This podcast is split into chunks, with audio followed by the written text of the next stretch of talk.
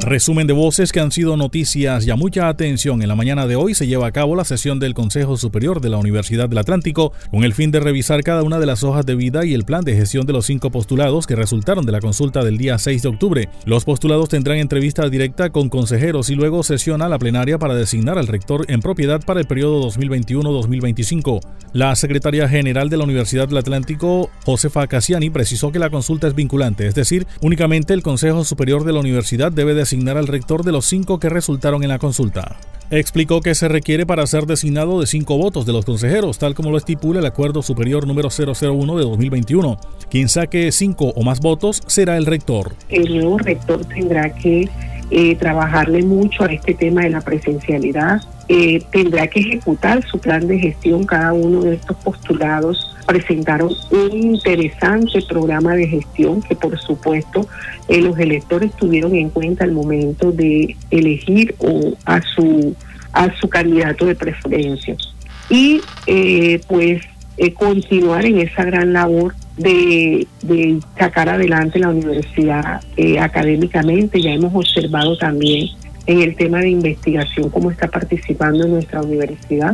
Por ende eh, tiene que seguirse abanderando ese tema, el tema académico, el tema investigativo, el tema, eh, seguir adelante con el tema presupuestal y eh, eh, el, el plan de gestión que presenta cada uno de estos candidatos. Cotelco reporta 95% de ocupación hotelera por juego de la Selección Colombia en Barranquilla.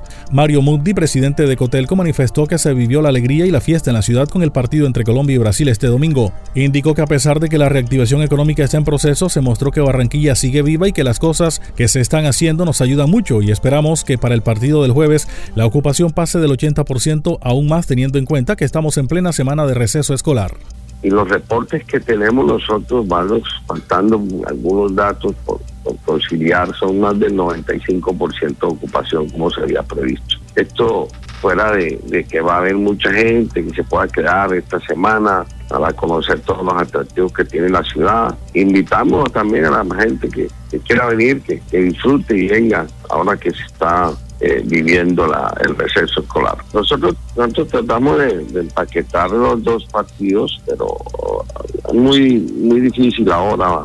Usted sabe, Osvaldo, que la situación no está bien para todo el mundo, todavía hay proceso de recuperación, pero, pero se mostró que, Barranquilla sigue viva y que, las cosas que se están haciendo nos están ayudando. Esperamos pues, que para el partido este pues, la ocupación pase del 80% eh, también que la gente aproveche el receso escolar y puedan venir a disfrutar de Barranquilla, el partido con Ecuador. El secretario de Salud del Distrito de Barranquilla, Humberto Mendoza, insistió en que las medidas de autocuidado y bioseguridad siguen siendo muy importantes. Esto con relación a que quienes fueron al Estadio Metropolitano ayer domingo prácticamente no cumplieron con los protocolos. Con relación al tema de vacunación, señaló que en Barranquilla tenemos todas las vacunas disponibles. Incluso desde el jueves se está adelantando el proceso en algunos puntos de manera nocturna. Quienes asistan a sitios con aglomeración deben demostrar que están vacunados. Agregó que quienes se vacunaron con AstraZeneca, a partir de los 30 días de aplicarse la primera dosis, se pueden aplicar la segunda. Hay disponibilidad de biológicos. Invitó a acudir al puesto de vacunación más cercano. Puntos de vacunación nocturna desde el día jueves, líneas de bioseguridad, un esquema completo de puntos de vacunación y de controles de bioseguridad al ingreso del estadio seguimos insistiendo incansablemente a todos los barranquilleros, a cada uno de los nacionales, extranjeros que aquí llegan, y es que las medidas de autocuidado y bioseguridad siguen siendo muy importantes. No podemos desafortunadamente estar al lado de cada una de las personas. Y sí es evidente que cuando se hacen esos ponches en la televisión, esos tomas de fotos, las personas se quitan las mascarillas, las, las vemos en las manos de ellos en la barba. Eh, es importante mantener el autocuidado, cumplir las recomendaciones que se hacen en los altoparlantes, en las pantallas y que antes de ingresar al estadio se, se, le pide a los asistentes. Importante eh, señalar eh, en el tema de vacunación que hemos, hemos iniciado la vacunación a migrantes, población no solo venezolana, sino en general migrantes regulares o no regulares los que nos están escuchando acudir a los puntos de vacunación. Tenemos, tenemos todas las vacunas disponibles en este momento, no hay ninguna excusa para no estar vacunado.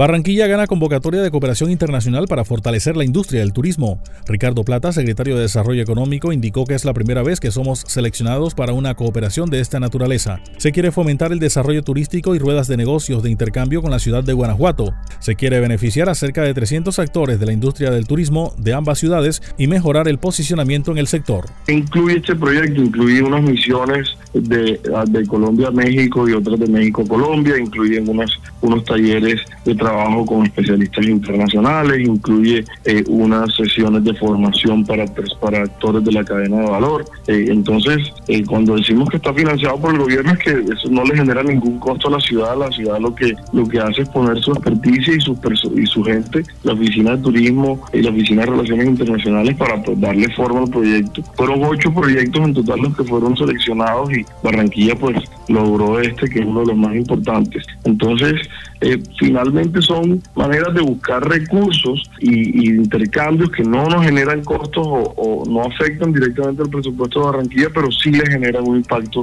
importante eh, al crecimiento económico local. Pasó el resumen de voces que han sido noticias, ya les habló Elvis Payares Matute.